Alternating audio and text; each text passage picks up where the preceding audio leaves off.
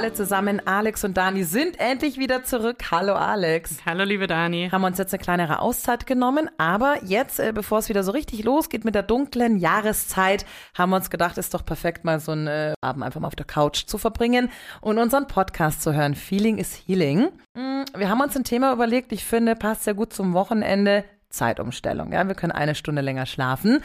Und unser Thema heute ist natürlich nicht die Zeitumstellung, sondern das Thema sehr wichtig für uns alle, der Schlaf. Also für Körper, Geist und Seele.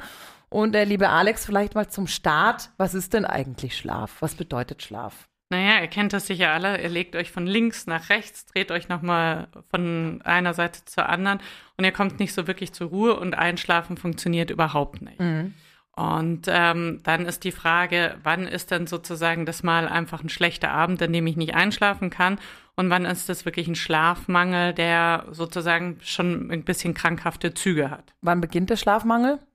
Ja, also wenn man sagt, man schläft dreimal pro Woche ungefähr über einen Zeitraum von drei bis sechs Monaten nicht durch mhm. oder nicht ein oder ein frühes Erwachen, dann kann man medizinisch sagen, dass das ein Schlafmangel ist. Wie macht sich der bemerkbar bei uns dann?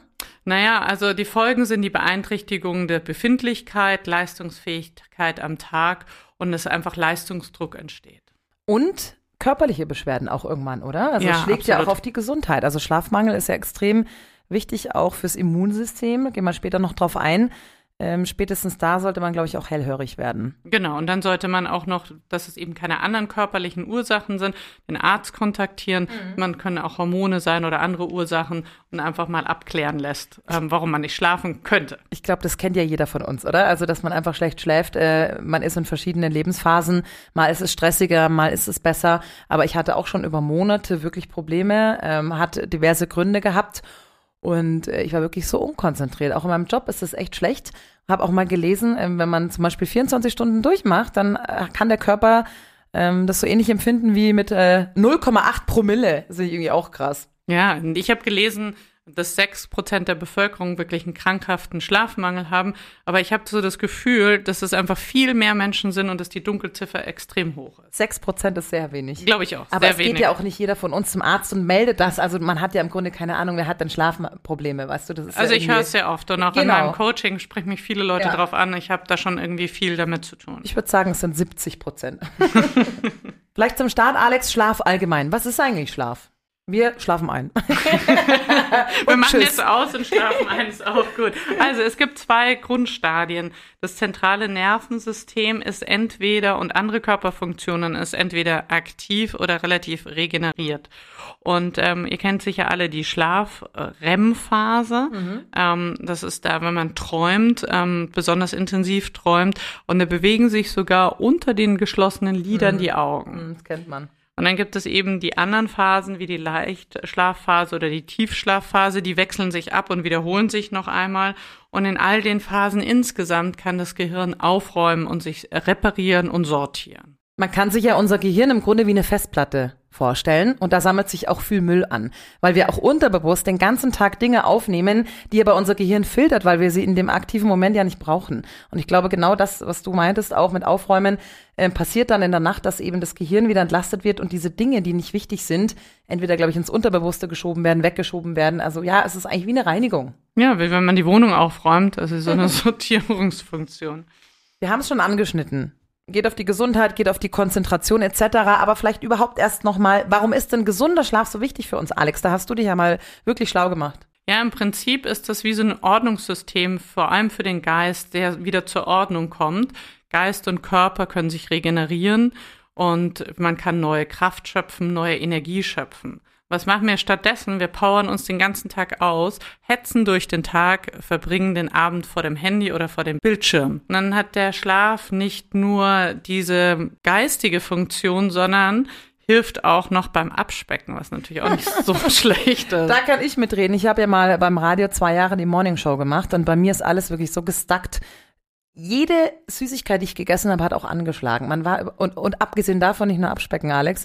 Ist schon länger her bei mir, aber ich sah gefühlt damals äh, zehn Jahre älter aus als heute. Man sagt ja auch Schönheitsschlaf. Schönheitsschlaf, oder? genau.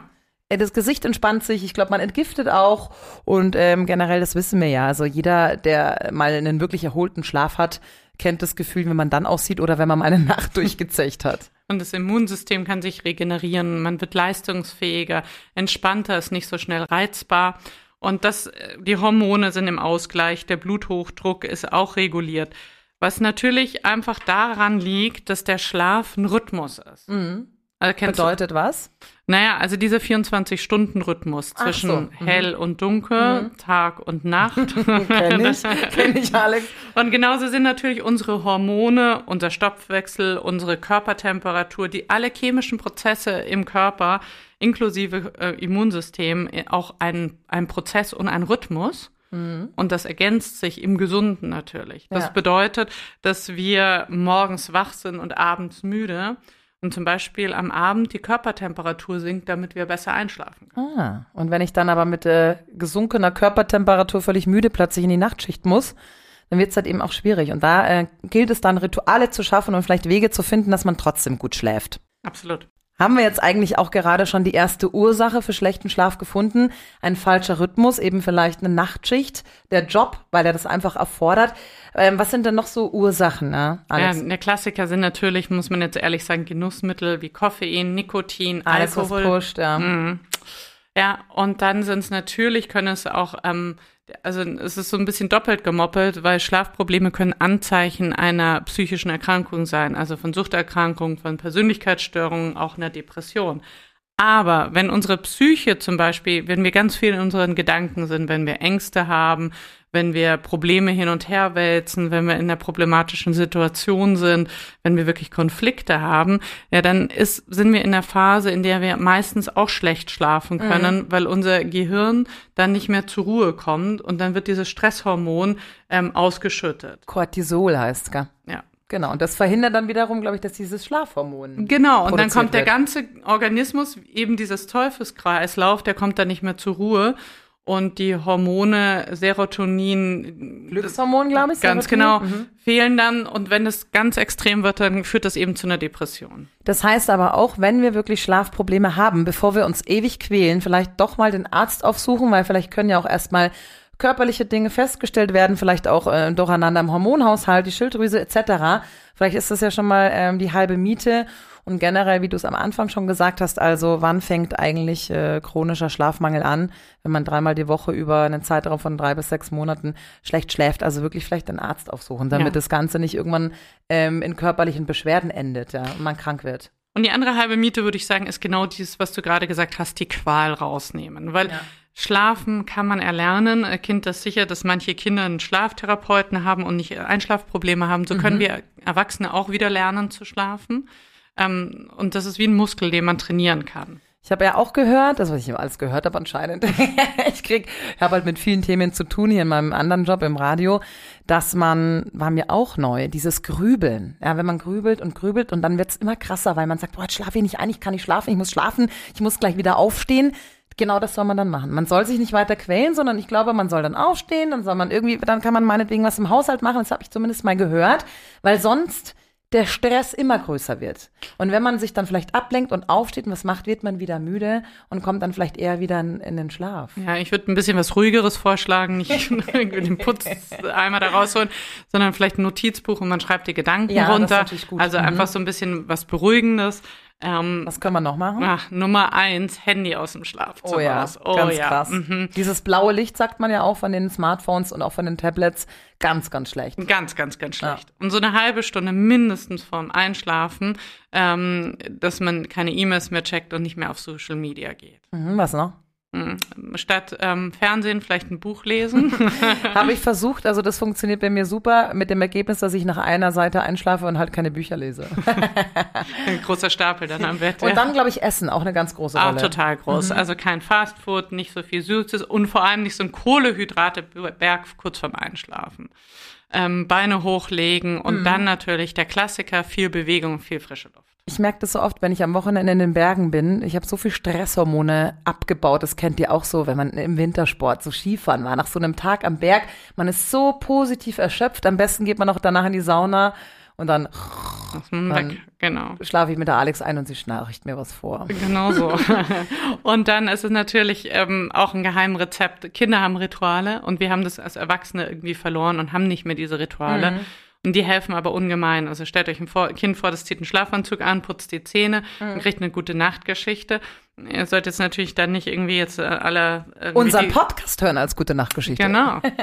Oder eine schöne Kerze anzünden, in die Badewanne gehen, ähm, Öle, einfach so die eigenen Rituale erschaffen. Ich bewundere das auch immer so bei meinen Patenkindern, wenn ich babysitte, kennst du bestimmt auch, dass die eigene Kinder ähm, jedes Mal denke ich mir, Gott, hoffentlich schlafen sie bald ein. Hey, da gibt's gar keine Frage. Nach der Geschichte sind die weg und zwar sofort. Ja, bei uns gibt's auch keine Frage.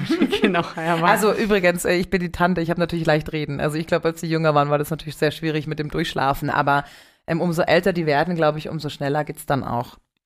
Hm, was können wir noch machen, Alex? Äh, du natürlich als super Yoga-Lehrerinnen Pro. Yoga hilft ja auch. Total. Mhm. Yoga hilft total und das ist auch da. Ich meine, das gilt für Schlafen, aber auch für den Yoga dass man sich einfach einen schönen Raum sucht, also mhm. dass man sein Zimmer auch ordentlich hat, ja, auch das hilft mhm. zum Einschlafen, dass es sauber ist, dass es gepflegt ist, dass es ein schöner Ort der Ruhe ist. Und wenn man noch mal Yoga vorm Einschlafen macht, wäre das natürlich auch super, wenn man das in einer Wohlfühlatmosphäre macht. Vielleicht eine Kerze, den Raum schon ein bisschen dunkel macht und dann kann man so ein paar ruhige Übungen machen, ähm, die eher so aus dem Yin-Yoga kommen, wie ein Kleinkind, eine Sphinx, eine Dreh. Also einfach so Übungen, die so ein bisschen äh, beruhigend aufs Nervensystem sind und ähm, da so ein bisschen einen schon runterfahren können. Nochmal ganz kurz zu dem Thema Aufräumen, ist mir jetzt nur spontan eingefallen, ähm, was mir auch immer wieder gesagt wurde, Dani, im Bett wird nur geschlafen oder andere Sachen. Aber man soll wirklich also nicht im Bett dann essen und noch mit dem Tablet und dann tausend Sachen. Also äh, für viele ist ja vielleicht auch gerade im Homeoffice das Bett so das zweite Büro geworden. Und das ist angeblich auch mental irgendwie so eine Geschichte, wenn du, wie du vorhin auch gesagt hast, man kann das Gehirn auch wieder trainieren. Dass man den Körper wirklich drauf trainiert. Hey, sobald ich im Bett liege, ist Ruhe angesagt. Könnte vielleicht genau. auch funktionieren. Aber zurück nochmal zu deinem Yoga. Es gibt ja noch dieses äh, Yoga Nidra, mhm. Schlaf-Yoga. Ich glaube, da geht's aber eher um tiefen Entspannung und nicht Einschlafen, oder? Genau, auf einer anderen Ebene sozusagen nochmal loslassen, aber hilft natürlich auch, wenn man nicht loslassen kann. Ich finde, Alex, wir sollten demnächst mal für alle eine Yoga-Nidra-Folge mit dir aufmachen. Können wir gerne machen. Machen wir das. Ja. Schön. Ja, sehr schön. Haben wir noch was vergessen? Nee, du zählst immer Schafe, hast du mir erzählt. also ich muss euch sagen, ja, das wollte ich vorhin erzählen, stimmt, habe ich vergessen. Wenn man grübelt und nicht einschlafen kann, bevor ich aufstehe, stelle ich mir wirklich die weißen Dinger vor, die kleinen Kuschelwolkchen, wie sie über irgendwelche Latten springen. Aber ich zähle halt bis 100 und bin halt immer noch wach. Also, wenn ich nicht einschlafen kann, stelle ich mir jetzt die Dani vor, wie sie die Schafe zählt.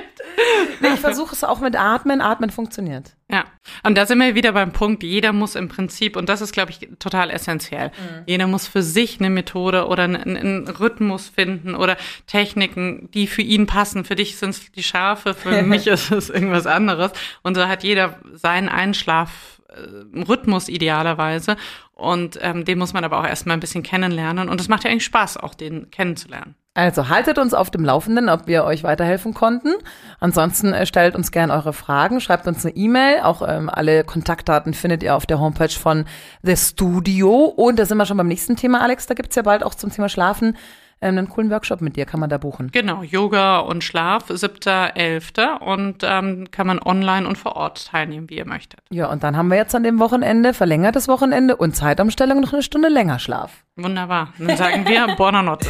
Gute Nacht, ihr Lieben. Und dann bis zum nächsten Mal.